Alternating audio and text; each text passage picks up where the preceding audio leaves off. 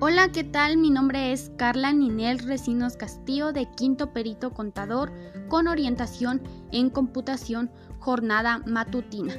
El día de hoy presentaré mi evaluación final para el área de finanzas públicas.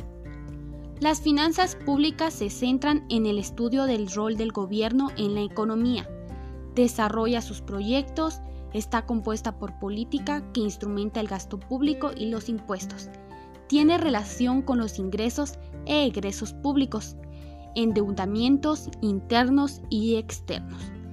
Es muy importante el estudio de las finanzas públicas ya que podemos ver las estadísticas de los ingresos y egresos y estudian y proponen herramientas para regular ingresos y gastos públicos.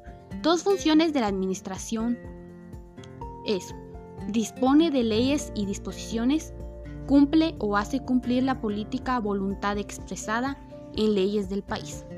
Su función primordial es la de establecer y fomentar una relación estrecha entre el poder político o gobierno y el pueblo. Los elementos de la administración son dinero, es todo activo o bien generalmente aceptado como medio de pago. Jefatura, es dirigir, coordinar, planificar y supervisar las labores de la unidad administrativa.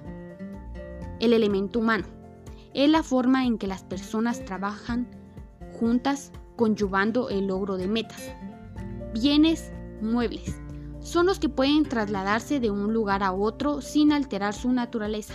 Ejemplo, un escritorio, una, una mesa, entre otros.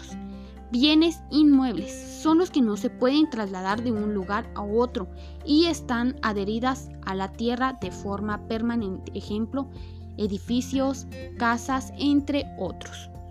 Una característica de la administración es la independencia, porque busca mejorar y perfeccionar los órganos de la administración, actuar con independencia sin la intervención de otros.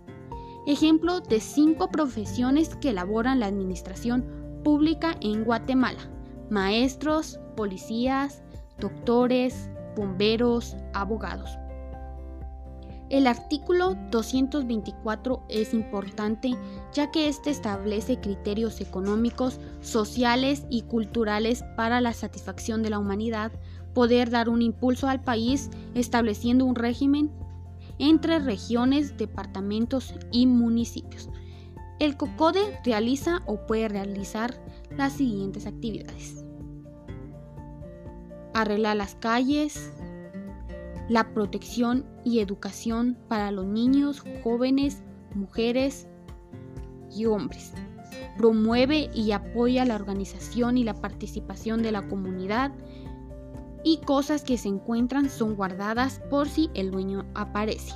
Un comentario final sobre lo que hemos aprendido es que cada uno de los temas me parecieron muy importantes ya que algunos de estos temas yo no sabía qué funciones tenían dentro de mi país y comunidad y cómo benefician a cada uno de nosotros. Gracias, esto es todo por hoy y nos vemos a la próxima.